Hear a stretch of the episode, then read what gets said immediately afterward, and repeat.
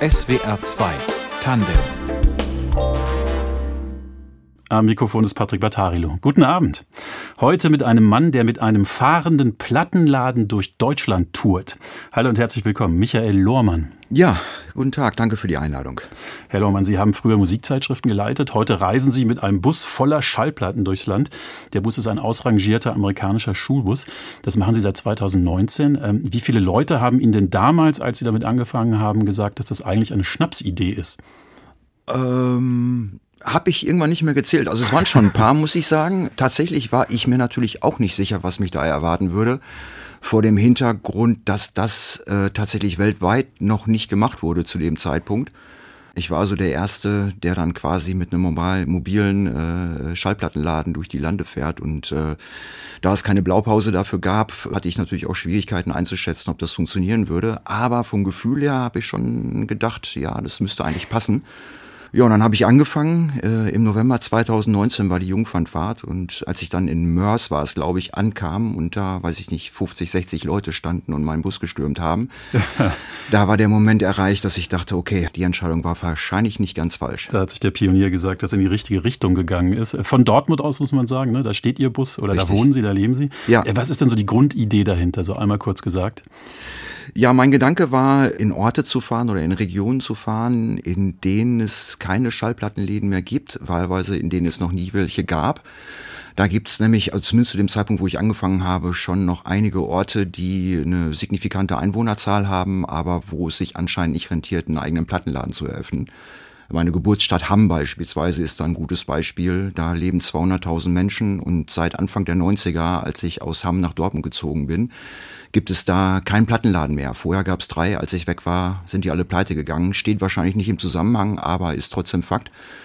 Naja, und wenn ich jetzt nach Hamm fahre, dann dürsten die Leute regelrecht. Und da ich vornehmlich gebrauchte Schallplatten verkaufe, die man bei mir natürlich auch äh, ansehen kann und reinhören kann, ist das schon so gesehen ein ganz guter Service, weil natürlich kann man sowas auch übers Internet bestellen, aber gerade bei Gebrauchtware hat das schon eine gewisse Fallhöhe, weil man ja nie genau weiß, was man bekommt. Herr Lohmann, wenn Sie sich da ans Steuer setzen ähm, und losfahren mit Ihrem Bus, wie viel Spaß macht Ihnen das eigentlich? Also mit was für einem Gefühl machen Sie sich auf Ihre Touren durchs Land? Aber das macht mir schon großen Spaß, muss ich sagen, weil ich habe sehr lange in meinem Leben im Büro gesessen und äh, Schreibtischarbeiten erledigt und viel telefoniert und solche Sachen. Und aber, jetzt, aber sitzen tun Sie ja immer noch im Bus. Äh, zumindest sitze ich noch, das stimmt. aber ich nehme natürlich eine ganze Menge wahr, wenn ich so durch die Lande fahre. Und äh, ich habe das Glück, dass ich ein äh, Projekt mache, etwas mache, wo ich eigentlich ausnahmslos auf angenehme Menschen treffe. Und das finde ich sehr, sehr angenehm. Ich erfahre damit auch eine Menge Wertschätzung, muss ich sagen. Also es ist so ein bisschen so, als würde ich mit einem Eisbus oder sowas in der Art vor einer Grundschule vorfahren. Das ist große Freude, das stimmt. Genau, die Leute ja. freuen sich dann halt, wenn ich da bin und äh, wenn ich dann die Türen aufmache und die ersten Leute kommen rein und ich beobachte die und dann sehe ich auf den Treppenstufen, dass im Gesicht sich so ein, so ein, so ein Lächeln plötzlich abzeichnet, wenn sie dann so nach links gucken und in äh, den Bus reinschauen. Naja, wer kommt denn da eigentlich? Also wenn Sie jetzt von Lächeln sprechen und ich mir gerade versuche vorzustellen, wer zu Ihnen in den Bus steigt, äh, sind das eher ältere Menschen, so über 50 Männer oder ist das gemischt? Äh, das ist sehr gut getroffen. Also tatsächlich muss ich sagen, ich habe vornehmlich Männer, also sagen wir mal so, auf 100 Besuchern kommen vielleicht zwei Frauen und davon ist noch eine die Begleitung des Mannes, der nach Platten guckt. die, muss, die muss mit. Die muss dann quasi mit. Meistenteils ist es so, dass die Leute über 40 sind, um nicht zu sagen über 50. Das finde ich tatsächlich ein bisschen schade, hat mich auch fast ein bisschen überrascht. Aber der Anteil der Frauen ist doch sehr gering und auch das, was ich so als jüngere Leute bezeichnen würde, also Menschen zwischen 20 und 30, lassen Sie das vielleicht 10, 15 Prozent sein, äh, aber das Rückgrat ist definitiv der alte weiße Mann. Warum begeistern die sich eigentlich typischerweise für Platten? Ist das bei denen auch so eine, so eine alte Leidenschaft, die die wiederentdecken? Das sehe ich zum Beispiel bei meiner Mutter gerade, dass die so in ihren alten Platten, dass die da kramt und einfach Dinge wiederentdeckt und auch so eine Stimmung entdeckt, die in, in der die vielleicht auch mal jung waren? Ja, Schallplatten haben natürlich äh, zwangsläufig schon ein Stück weit mit äh, Nostalgie zu tun, ja. Da geht es um die Musik, mit der man groß geworden ist. Und durch Schallplatten kann man das Gefühl von früher immer so ein bisschen wachküssen. Und gesagt, wachküssen, na, ja. ich erlebe, dass ich Gäste habe, die irgendwann mal in den 90er Jahren ihre Schallplattensammlungen verkauft haben, spätestens als die CD quasi so das äh, dominante Medium war. Und die vor einigen Jahren zur Platte zurückgefunden haben. Und das hat mehrere Gründe. Also zum einen, die meisten sind Familienväter und die hatten dann plötzlich die Situation, dass die Kinder aus dem Haus sind und ein Zimmer frei geworden ist. Und wenn so ein Kind aus dem Haus ist, wird das wahrscheinlich ein ziemliches Loch im Leben reißen und da versucht man möglicherweise das auch so ein bisschen emotional zu stopfen. Und viele haben dann angefangen, das ehemalige Kinderzimmer zu einem Musikraum umzustatten. Das heißt, sie sind dann in den Keller gegangen, haben die Anlage wieder rausgeholt wahlweise noch die Platten, die sie hatten und haben dann wieder aktiv angefangen, Musik zu hören. Und deswegen habe ich es halt auch häufig so, dass dann Leute Platten aus ihrer Jugend kaufen, äh, weil sie die beispielsweise nicht mehr haben oder weil die Kopien, die sie haben, in einem katastrophalen Zustand sind und die da einfach Neues brauchen. Von daher hat es natürlich auch was mit der Klangqualität zu tun. Das ist natürlich auch nochmal ein ganz wichtiger Punkt oder ganz allgemein die Rezeption, wie man Musik einfach hört weil Vinyl hören bedeutet natürlich, ne, dass man schon sehr konzentriert Musik hört, sich wirklich mit dem Medium und mit der Musik auseinandersetzt äh, und nicht beiläufig irgendwas hört, wie es beim Stream halt nun mal häufig der Fall ist. Jetzt fahren Sie mit Ihrem Bus voller Platten durchs ganze Land. Ähm, Sie sind also nicht nur in einer Stadt, wie dieser Bücherbus zum Beispiel von den Bibliotheken, sondern Sie fahren wirklich überall hin. Von Dortmund aus, wo Sie wohnen, wie machen Sie es denn? Wie planen Sie denn Ihre Routen? Ich hoffe gut. äh, ich muss aber sagen, das ist teilweise sehr kompliziert. Ich muss zum einen immer einen Ort haben, an dem ich stehen kann, wo es mir der Platz gestattet, dass ich mit dem Bus da parken kann. Zum anderen brauche ich Hotels äh, für die Übernachtung, äh, die es mir gestatten, dass ich da parken kann. Also äh, irgendein Stadthotel ist für mich dann keine Option. Ich muss dann immer so raus aufs Land fahren und die Also können nicht im Bus übernachten? Da ist nicht noch irgendwo zwischen den Platten so ein Feldbett für Sie? Naja, sagen wir mal so, ich könnte vielleicht schon, aber tatsächlich, äh, dafür bin ich locker 25 Jahre zu alt. Ich finde es dann schon ganz angenehm, nicht bei 5 Grad ja. äh, Celsius im Bus schlafen zu Sie müssen. Sie sind im Winter unterwegs, genau. Ich bin Herbst auch im Winter. Herbst, Winter. Nicht, dass es im Sommer schön mal wäre, weil dann wird es ja auch mal sehr schnell sehr warm. Von daher ist ein Hotel auf langen Reisen dann schon, schon ein wichtiger Punkt, äh, auch um mir die Möglichkeit zu geben, das überhaupt durchzustehen. Ja weil nach dem Termin, wo ich meistens nicht zum Essen komme, muss ich relativ zügig zum Hotel und bei diesen Landhotels ja. äh, fällt ab 20 Uhr die Schranke und dann muss ich da sein, um noch was zu essen zu bekommen. Jetzt sind Sie ja mit Ihrem alten US-Schulbus unterwegs und haben all diese Platten da drin. Was ist denn eigentlich, wenn es da mal knallen würde? Ähm, dann würden doch eigentlich Berge von Schallplatten durch die Gegend fliegen. Was sagt denn der TÜV dazu? Knallen im Sinne von Unfall. Ja, Unfall oder mal auf die Bremse äh, treten. Ja, die Ladung ist natürlich gesichert. Ne? Also ich müsste schon, keine Ahnung, äh, von der Brücke fallen oder mich mehrmals überschlagen, dass die Platten dann quasi aus den Racks rauskommen würden. Das ist alles im Vorfeld sehr genau ausgetüftelt worden. Überhaupt ist es eine Punktlandung, weil ich noch im Besitz des alten Führerscheins bin. Da zahlt sich das hohe Alter langsam mal aus. äh, und ich darf bis zu 7,5 Tonnen bewegen. Und der Bus hatte liegt, ja? äh, genau entkernt, als ich den damals gekauft habe und wirklich alles rausgerissen hatte, was drin war, wog der noch knapp 6 Tonnen. Das heißt, ich hatte noch 1,5 Tonnen für den ganzen Rest. Also da passen Sie rein und äh, wie viele Schallplatten? Äh, ziemlich genau 4000, die dann auf einem Stahlgerüst stehen, äh, in angefertigten Holzkisten. Äh, ganz kurz nochmal, was für Musik haben Sie denn da in Ihrem Bus? Also welche Schallplatten dürfen auf keinen Fall rein und was ist das Wichtigste? Ja, sagen wir mal so, ich verkaufe weder Schlager noch Klassik noch ähm, ja auch so auch so harten Techno oder sowas äh, habe ich gar nicht. Der Bus ist schon ziemlich rockgeprägt, alles in allem. Ich würde sagen, dass 70 Prozent der Platten, die ich da anbiete, irgendwo im Rockkontext äh, einzuordnen sind. Dazu kommt noch viel Jazz, aber auch Pop und elektronische Musik. Äh, das geht schon wirklich durch alle popkulturelle Musikbereiche. Und dass der Bus so eine Rockschlagseite hat, hängt zum einen an meiner Sozialisierung. Äh, ich bin halt mit Rockmusik groß geworden und da ich vornehmlich gebrauchte Schallplatten verkaufe, ist es natürlich auch so, dass da viel aus den 70er, 80er Jahren verkauft wird und äh, dementsprechend haben auch die Sammlungen, die ich kaufe, eine Rockschlagseite und ne, das eine ergibt so ein bisschen das andere. Also wir bleiben jetzt auf der Rockschlagseite des musikalischen Spektrums. Wir spielen erstmal Musik. Und zwar Musik, die Sie sich ausgesucht haben von Pink Floyd. Welchen Titel haben Sie sich denn ausgesucht und warum? Bin mir gar nicht mehr sicher. War das Welcome to the Machine? Have a Cigar. Ah, Have a Cigar. Ja, weil es ein großartiger Song ist von einem großartigen Album. Das war mein erstes Album, was sich bewusst wahrgenommen hat und das hat mich direkt gebrochen und den Grundstein für meinen weiteren Lebensweg, glaube ich, gelegt. Das Album heißt wie? Wish You Were Here. Wish You Were Here natürlich. And it will tell you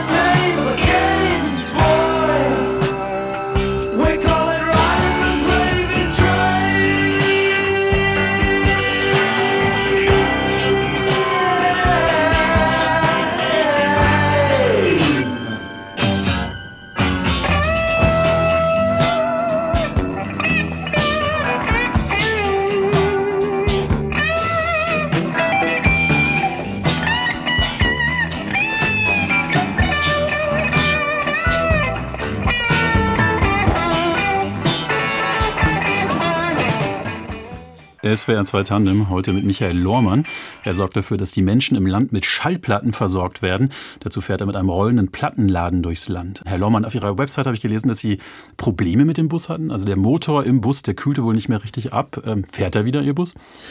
Ja, er fuhr die ganze Zeit, allerdings mit Hindernissen, sagen wir es mal so. Ich äh, hatte den Bus in der Inspektion, um ihn neu über den TÜV zu bekommen und das Gefühl, ihn eigentlich in voller Funktion eingeliefert zu haben. Und als er rauskam, über den TÜV war er dann, aber irgendwie gab es dann Probleme, dass der Motor plötzlich überhitzte. Und das führte dann äh, drei Tage, bevor ich nach Süddeutschland gefahren bin, für drei Wochen, dazu, dass ich dann die Fahrt von Dortmund nach Darmstadt zu meinem ersten Termin in ziemlich genau sechs Stunden absolviert habe.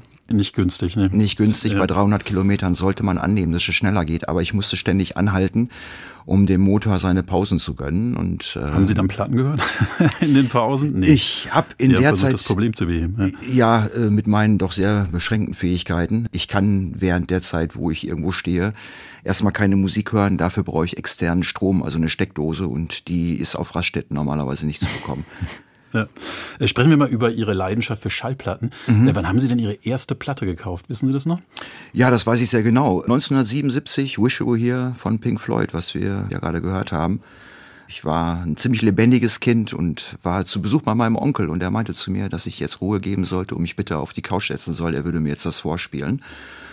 Ja, und dann kam halt Wish You Were Here von Pink Floyd, also das Album und schon nach den ersten zwei Minuten als ich so in der Couch versunken war, wusste ich, dass jetzt ein neuer Lebensabschnitt für mich begonnen hat. und die Platte muss her. Genau, die habe ja. ich mir am nächsten Tag von meinem Taschengeld gekauft und das war der Anfang einer großen Leidenschaft. Aber einen Schallplattenspieler hatten Sie schon? Ja, ja, den hatte ich, sagen wir mal so, äh, den hatte ich von meinen Eltern so gesehen, weil ich bin zwar in einem relativ musikfernen Haushalt aufgewachsen, wenn ich Schlager und Volksmusik als musikfern bezeichnen darf, aber zumindest hatten die eine Anlage und da konnte ich dann die Platte hören, bis ich dann irgendwann meinen ersten Plattenspieler und meine erste Anlage hatte. Ja, durften Sie Ihre erste Platte auflegen? Was war das denn für ein Gefühl, als Sie die Platte da so draufgelegt haben und dann, äh, es ist ja wirklich so ein Ritual ne, bei Schallplatten. Ja, das stimmt. Ich kann Ihnen jetzt nicht mehr sagen, wie ich mich als Siebenjähriger gefühlt habe, als ich die Platte aufgelegt habe, aber es wird, bestimmt, wird ja. bestimmt famos gewesen sein und ich glaube, Sie sprechen da was sehr Richtiges an, denn bei dem Plattenhören geht es auch um das ritualisierte Hören. Also sprich, die Platte aufzulegen, dann erstmal mit einer Bürste drüber zu gehen, den Staub zu entfernen, dann die Nadel aufzulegen, sich hinzusetzen, 20 Minuten konzentriert zuzuhören, mal einen Blick auf die Lyrics zu werfen und aufs Cover und nach 20 mhm. Minuten das Ritual nochmal zu machen. Und das ist schon eine sehr schöne Form des Musikhörens, äh, die sehr nachhaltig ist und sehr aufmerksam. Ich oute mich jetzt einfach mal. Ähm, ich bin ja mit Kassetten aufgewachsen in den 90er Jahren und ich fand diese Platten, die da zu Hause irgendwie rumlagen bei meinen Eltern, die fand ich einfach nur sperrig und unfunktional. Und dieses Ritual war mir auch immer viel zu aufwendig. Ja. Ähm, ja. Ging Ihnen aber nie so. Nee, weil ich halt anders groß geworden bin. Ich weiß nicht, wie alt sind Sie? In den Mitte der 70er, Mitte der 80 äh, geboren und in den 80ern dann aufgewachsen. Okay, ja, dann liegen zwischen uns sieben, acht Jahre oder sowas in der Art. Das kann teilweise einen Unterschied machen. Ich habe natürlich auch mit Kassetten zu tun gehabt, logischerweise, aber die waren dann eher so ein Behelfsmittel, weil aus fehlender Finanzkraft heraus hat man natürlich viele äh, Platten aufgenommen, sich von Freunden geliehen und dann auf Tape gezogen, sodass man die Musik hatte, äh, bis man irgendwann das Geld zusammen hatte, um sich die Platte richtig zu kaufen. Und von daher sind mir Kassetten natürlich nicht fremd. Aber wenn ich so an Bandsalat zurückdenke, na, da gab es durchaus Negativseiten. Ja. Das stimmt. Wie viele Platten haben Sie denn zu Hause? Gar nicht so fürchterlich viel. Ich würde mutmaßen so irgendwas ein bisschen über 2000. das ist nicht viel, 2000. Also natürlich, ich will nicht kokettieren. 2000 LPs sind für einen normalen Haushalt oder für die allermeisten Menschen eine unfassbare Menge. Und man wird sich fragen, was mit dem Mann los ist. Aber ich habe Gäste bei mir im Bus, die haben 10, 15.000 Platten. Manche haben ganze Wohnungen voll mit Schallplatten. Und wenn ich mich damit vergleiche, ist das noch eher spärlich. Ja, also es gibt immer einen, der, der die Dinge noch weiter führt als, als man selbst. Wie sagt man im Heavy Metal, es gibt immer einen mit längeren Haaren. Schön gesagt. Wie ist es denn mit den, mit diesen Platten? Also haben Sie, wo, wo kommt es bei Ihnen her, diese Sammlerleidenschaft? Also ist ja nochmal was Besonderes. Ähm, das eine ist ja, sich für Platten zu interessieren. Das andere ist, die auch zu Hause zu haben und irgendwie diese Präsenz auch zu genießen, dass man da ständig darauf zurückgreifen kann. Was ist das, was Sie da besonders reizt? Ja, das könnte man ja auch Menschen fragen, die sich für Literatur interessieren und riesige Buchregale zu Hause Hause stehen haben. Ich kann es gar nicht so genau be äh, beantworten, weil ich bin einfach großer Musikliebhaber. Und das führt natürlich dann automatisch dazu, dass wenn man Bands wertschätzt und mag, dass man dann die Diskografie kauft. Und das führt dann dazu, dass dann Pink Floyd alleine, weiß ich nicht, 30, 40 Zentimeter im Regal einnehmen. und da Platten halt, Sie haben das gerade schon sehr richtig gesagt, ein relativ sperriges Medium sind, kommt man dann natürlich relativ schnell auf gewisse Größenordnungen. Woher dieser Sammlertrieb kommt, kann ich ehrlich gesagt nicht sagen. Also ähm, ich habe nie Viking-Autos gesammelt, des Sammels wegen oder keine Ahnung, Fußballtrikots. Es gibt ja so unfassbar viele Sammelbereiche. Bei mir reduziert sich das tatsächlich auf, auf Musik, vielleicht noch ein bisschen Filme. Und das war's dann aber schon. Und woher die Sammelleidenschaft bei Menschen an sich kommt und warum die vielleicht bei Männern ausgeprägt ist als bei Frauen, nur so eine Vermutung, ja. das haben, kann ich nicht beantworten. Haben sich denn ihre, ihre Partnerinnen vielleicht auch schon mal beschwert? Oder fanden die das immer ähm, eigentlich beeindruckend und quasi ein, Tür zu, eine, ein Fenster zu ihrer Seele? Nee, Klagen kam da eigentlich nicht. Sieht aber auch eigentlich ziemlich gut aus, muss ich sagen. Wir hören jetzt auch mal gemeinsam Musik. Nochmal einen Titel, den Sie sich ausgesucht haben, nämlich von der Band Soundgarden, den Titel Jesus Christ Pose. Ähm, was mögen Sie denn daran, an dem Titel? Ja, äh, Soundgarden, die, ähm, Bad Motorfinger, das Album, es ist vielleicht eines meiner zehn Lieblingsalben. Es war damals in der Zeit, als dann Grunge populär wurde und ich mit Visions angefangen habe. Also ich Visions äh, Musikmagazin, das Sie äh, mitgegründet haben, über das wir auch noch sprechen werden. Ja, genau, das genau das Visions. Und das erste äh, Heft, was wir an den Kiosk gebracht haben, war halt mit Soundgarden auf dem Titel, weil ich das Album so unfassbar gut fand. Und das, obwohl ich parallel ein Interview mit Kurt Cobain gemacht habe, ist es trotzdem Soundgarden geworden. Und das sagt vieles darüber aus, wie sehr ich diese Platte mag.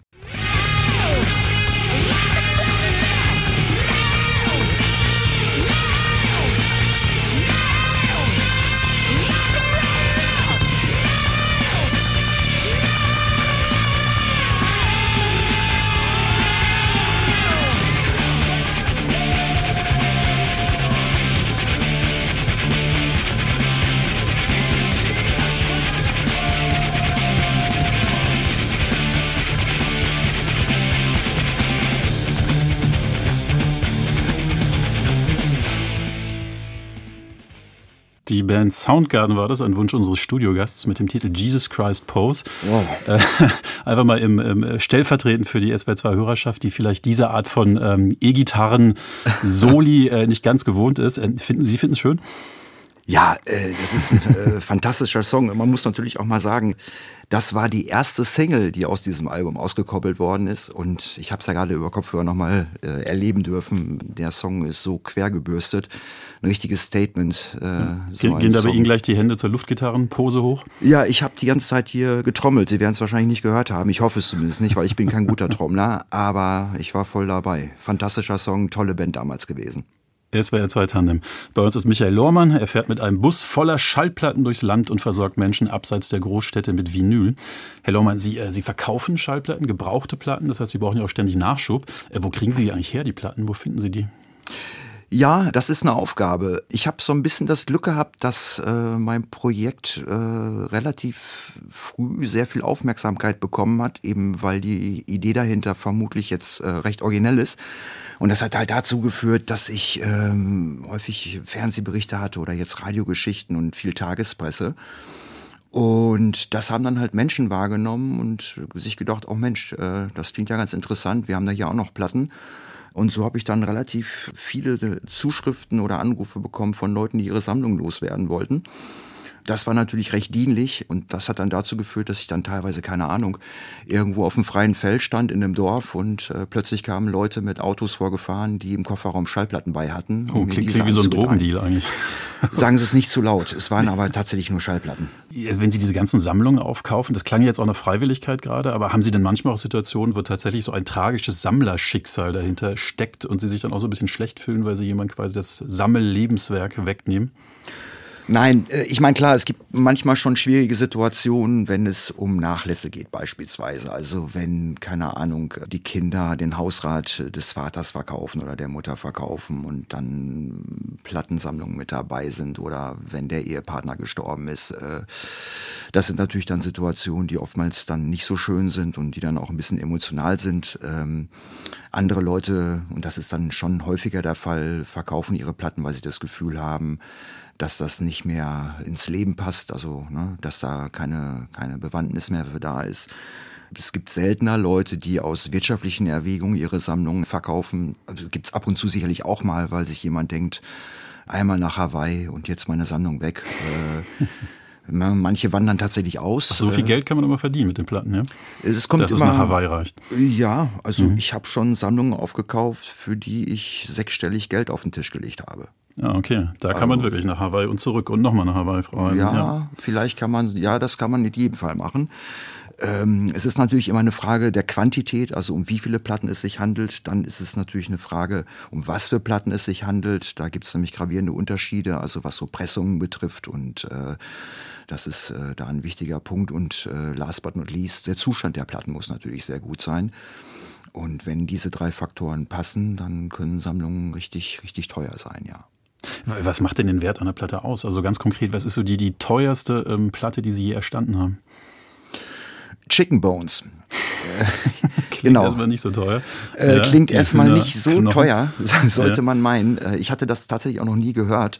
Ich habe irgendwann mal eine Sammlung aufgekauft, äh, wo der Vorbesitzer seine ganzen Platten im Keller hatte und da war es dunkel und ich habe so ein bisschen mit einer Taschenlampe geleuchtet und lassen es 1500 LPs gewesen sein und äh, ich war nach einer halben Stunde raus mit dem Gefühl, Sammlung ist ganz gut. Aber so ein paar Feinheiten habe ich einfach nicht zur Kenntnis genommen äh, in dieser Situation. Und als ich dann hinterher zu Hause war und mich mit den Platten beschäftigt hatte, fiel mir dann halt diese Chicken Bones LP auf. Und die habe ich dann recherchiert. Und dann kam halt raus, dass das eine Privatpressung war von irgendeiner Band. Ich glaube, die kam so aus Ostwestfalen oder so. Und davon gibt's nur 500 Stück. Und äh, die ist dementsprechend super selten. Und die war also die, die ich da gekauft habe, war vom Zustand ja wie neu, kann man sagen. Und dann hat mich tatsächlich ein Typ aus New York angeschrieben. Der hatte dann gesehen, dass ich die in Discogs, das ist so eine Art Plattenverzeichnis, die eingespeist hatte, nicht zum Verkauf gestellt, aber man kann zumindest sehen, dass ich die besitze. Und er hat mich angeschrieben und mich wirklich auf Knien gebeten, dass ich ihm die verkaufe. Die Chicken Bones, äh, ja. Genau. Und äh, es war ganz komisch, weil es war ein Amerikaner und ich war erstaunt, dass er die Band überhaupt kannte. Ja. Und da habe ich gefragt, was er mir denn dafür bezahlen würde. Und er meinte dann, ja, 2500 Dollar. Und das mhm. ist dann so das, wofür die gehandelt wird. Und der Typ hat dann original in zwei Raten die Platte bezahlt. Also der hat mir erstmal 1250 Dollar überwiesen als Vorschuss und dann zum Zeitpunkt des Auslieferns dann nochmal 1250 äh, Dollar, womit ich nur ausdrücken möchte, und das war ein Monat später, dass er wirklich die Platte zusammengespart hat. Hm. Also jetzt äh, kommt ja schon so ein bisschen Schatzsuchfieber auf, finde ich, als auf meiner Seite sich das immer so durchzuspielen, ähm, quasi auf der Suche nach der blauen Mauritius, also der Schallplatte, die eben den extrem hohen Sammlerwert hat und der Verkäufer checkt das gerade gar nicht. Äh, gehen Sie auch mit dem Gefühl dahin, äh, wenn Sie ähm, sich diese Sammlung so, so anschauen und durchstöbern? Und gibt es auch Konkurrenten, die Ihnen die wegschnappen wollen? Ja, na klar, Konkurrenten, also Mitbewerber, Mitanbieter gibt's natürlich. Ne? Eben weil Platten in der heutigen Zeit wieder so unvogue sind, ist es auch nicht so einfach geworden, Plattensammlungen zu äh, kaufen. Nicht zuletzt, weil es viele Leute gibt, die sich äh, dafür interessieren. Was die blaue Mauritius und dieses Ding, möglichst teure Platten in Sammlungen zu finden, betrifft, ganz ehrlich, ich hätte am liebsten Sammlungen, die zehnmal Dire Straits Brothers in Arms beinhalten, zehnmal Wish You Were Here von Pink Floyd, die nicht verkaufen, oder wie? Ja, genau. Es gibt halt bestimmt so 200, 300, 400 Platten, von denen man nicht genug bekommen kann. Also, weil halt ständig Nachfrage ist. Und das ist halt das Problem, wenn man vollmilch gebrauchte Platten verkaufen möchte. Äh, wenn man eine Sammlung kauft, dann ist halt Brothers in Arms oder Number of the Beast von äh, Iron Maiden immer nur einmal drin und nicht zehnmal. Das heißt, man hat immer einen gewissen Rahmen an Beifang von Sachen, die irgendwie ganz okay sind und die man dann auch äh, irgendwann verkaufen wird. Aber die Sachen, die halt sofort drehen, ja, die sind halt einmal in der Sammlung. Und das macht diesen Job so ein bisschen leidig, sage ich mal. Äh, weil man kann gar nicht so viele Sammlungen kaufen, um das Bedürfnis äh, und den Bedarf für gewisse Tonträger dann oder für gewisse Alben abzubilden. Jetzt, ich habe mich ja schon als äh, Vinylbanause geoutet, hier ganz am Anfang der Sendung. Äh, jetzt sagen wir mal, ich komme durch diese Sendung auf den Geschmack und möchte mir auch Platten zulegen. Was ist denn Ihr Rat an Anfänger? Also sollte man eher gebraucht kaufen, zum Beispiel bei Ihnen, oder neu? Denn eigentlich müsste neu doch sicherer sein, wenn man sich nicht auskennt, oder? Also sagen wir mal so, wenn ich die Möglichkeit hätte, keine Ahnung, irgendeine Supertramp-Platte oder was es auch immer sein mag, äh, aus den 70er, 80er Jahren in einem guten gebrauchten Zustand, zu kaufen oder halt eine Nachpressung, eine Neupressung aus der heutigen Zeit, würde ich immer das Original empfehlen oder die ursprüngliche Pressung. Die sind in aller Regel günstiger, muss man klar so sagen, äh, was aber auch an den viel zu hohen Preisen für Neuware in der heutigen Zeit liegt, aber das ist ein anderes Thema. Äh, das andere ist, in den 70er, 80er Jahren kann man natürlich mit Garantie sagen, dass diese Platten wirklich noch analog hergestellt worden sind auf äh, äh, Pressmaschinen, die äh, im Superflow waren, äh, ne, weil damals war die Platte halt das Massenmedium und die Dinger sind konstant gelaufen und äh, von Leuten bedient worden, die wussten, was sie da tun. Sprich, diese Pressungen von damals sind rein qualitativ betrachtet richtig, richtig gut. Also das war ein schönes Argument dafür, dass wir doch bei Ihnen Schallplatten kaufen. Jetzt hören wir Musik, äh, und zwar einen Titel, den Sie sich gewünscht haben von der Band Steely Dan. Äh, welchen Titel haben Sie sich da ausgesucht und warum?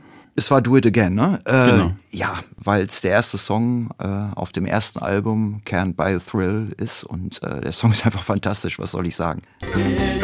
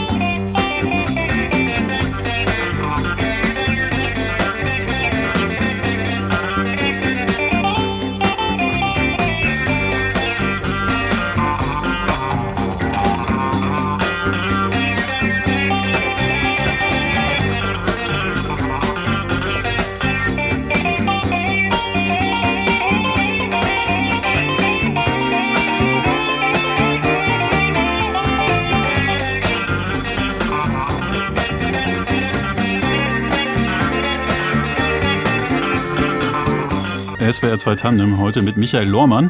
Er sorgt dafür, dass die Menschen im Land mit Schallplatten versorgt werden. Dazu tourt er mit einem ausrangierten Schulbus durch Deutschland. Herr Lormann, äh, heute fahren Sie als Plattenbusfahrer durchs Land. Äh, davor haben Sie aber viele Jahre Musikzeitschriften herausgegeben. Mhm. Zum Beispiel die Zeitschrift Visions, die haben Sie 1989 mitbegründet. Äh, warum wollten Sie das denn damals machen? Worum ging es Ihnen? Ja, das war natürlich meiner Leidenschaft für Musik geschuldet. Ne? Ich habe mit 16 Jahren meine erste Plattenkritik geschrieben. Äh, in Hamm, dem Ort, aus dem ich komme, gab es ein Musikmagazin namens Stage Time. Äh, das war ein kostenloses Musikmagazin, tatsächlich mit einer bundesweiten Verbreitung. Und die haben nach jemandem gesucht, der sich so mit Hardrock und Heavy Metal so ein bisschen auskennt. Und äh, der damalige Chefredakteur Markus Hanneken, der ein Bekannter von mir war, hat mir dann damals äh, die erste Platte zum Besprechen bei mir zu Hause vorbeigebracht. Das war Siren, heißt die Band, Financial Suicide, das Album. Und Sie wissen es noch ganz genau. Ich weiß es sehr ja. genau und ich weiß auch, welche Lobhudelei ich damals verfasst habe. Ich dachte, man würde gerne mit einem Verriss starten. Verrisse Nein. machen einen noch bekannt eigentlich. Äh, so eitel war ich nicht. Ich war froh, sowas bekommen zu haben und in einem Zirkel zu sein, wo man umsonst Schallplatten bekommen kann. Und ich äh, habe das dann dementsprechend dann abgefeiert. Und kurze Zeit später. Äh, das war jetzt aber nicht der Hauptgrund, diese Nebeneffekte abzugreifen. Also die Schallplatten und die Konzertbesuche. Soll ja auch manchmal so sein bei Musikkritikern. Äh, das sage ich besser nicht so. Äh, Wir also schweigen und sprechen über Visions, Ihre Zeitschrift.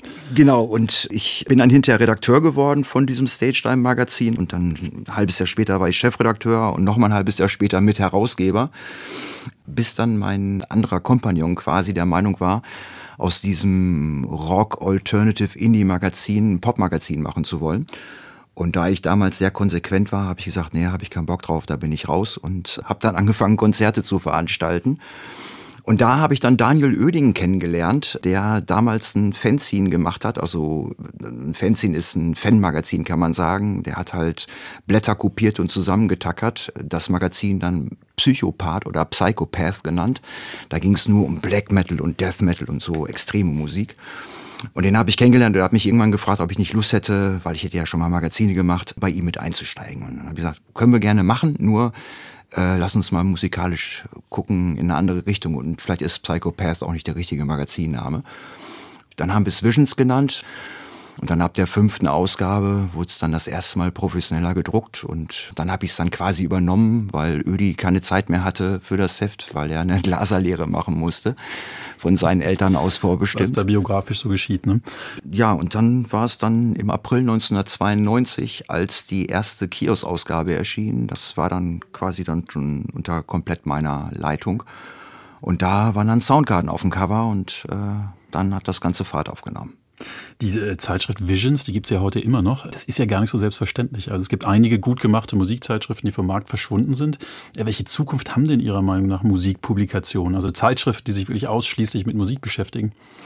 Ja, die Frage kann man ja der gesamten Gattung Print irgendwo stellen. Musikmagazine haben es in der heutigen Zeit natürlich schwer. Also da muss man ja nicht um, um einen heißen Brei reden.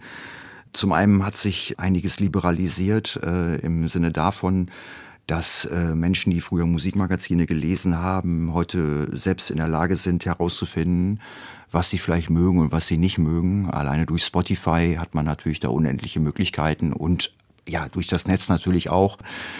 Es ist nicht mehr so vonnöten, diese Brücke zu schlagen, äh, was, was früher halt Musikmagazine erfüllt haben vom Fan zur Band oder darüber zu berichten, dass jemand auf Tour kommt oder was, was passiert ist, also irgendwelche News oder einfach mit Künstlern zu sprechen und Platten zu besprechen.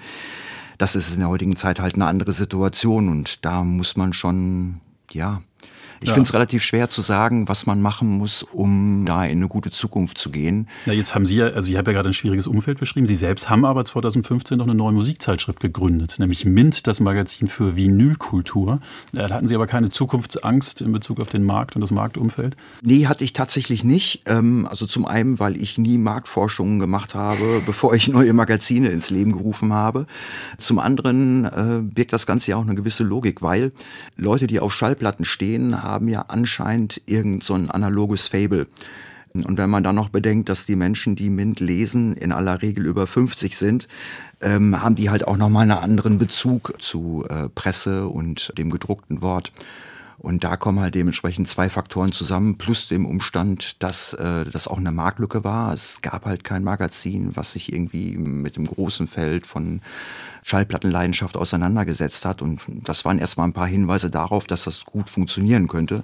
Dass es dann so gut funktioniert hat, wie es dann hinterher äh, funktionierte, da war ich dann auch ein bisschen überrascht aber ausnahmsweise mal positiv überrascht. Und von daher, ich glaube, das war damals ein ganz guter Move. Womit verbringen Sie denn mehr Zeit? Kurz gefragt. Also im Bus mit den äh, die Schallplatten durchs Land tourend und fahrend oder mit dem Magazin? Ja, nur noch mit dem Bus. Also nur ich habe meinen äh, Verlag ja 2018 verkauft, ne, weil da nach 30 Jahren für mich so ein Gefühl war von Sättigung. Ähm, und da habe ich für mich irgendwie gemerkt, dass ich so ein bisschen so die Leidenschaft verloren hatte ja, ich war damals 48 und ich dachte, wenn ich noch mal meinem Leben einen neuen Anstrich geben möchte, dann besser mit 48 als mit 58. Und der Anstrich, der war dann gelb-schwarz. Äh, ja, genau. So, so, wie der Bus, der ausrangierte Schulbus, äh, in dem Sie jetzt Ihre Platten durchs Land fahren. Vielleicht da nochmal gefragt, wo steht denn dieser Bus als nächstes, der fahrende Plattenladen? Ich bin übermorgen in Beckum. Beckum ist bei Aalen und Aalen ist bei Hamm und Hamm ist nochmal 30 Kilometer von Dortmund entfernt. Ich fahre jetzt noch bis Weihnachten, glaube ich, 30 Termine oder 29 Termine. Und wenn dann Weihnachten ist, muss ich sagen, habe ich auch das Gefühl, froh zu sein, weil ja. das schlaucht. Kommen Sie nochmal nach Süddeutschland? Dieses Jahr nicht mehr. Ich war ja jetzt neulich vor rund zwei Wochen, für zwei Wochen, äh, selbst in Orte wie Deizisau die dann selbst Menschen im Umkreis von 20 Kilometern nicht unbedingt kannten. Schön gesagt. Für alle, die wissen möchten, wo genau Sie vorbeikommen, auch in 20 Kilometer Umkreis vielleicht, ähm, ja, kann man auf Ihrer Website, kann man die Termine sehen? Äh, ja, genau. Vinylbus.de und da auf Tourdaten klicken und dann sieht man das im Grunde alles. Michael Lohmann, Ihnen alles Gute, schön, dass Sie da waren. Ich danke für das Interesse. Das war SWR 2 Tandem. Die Musik hat Tristan Reiling ausgewählt, die Redaktion hatte Fabian Elsässer, in der Technik Thomas Lenzen und mein Name ist Patrick Battarilo. Ihnen noch einen schönen Abend.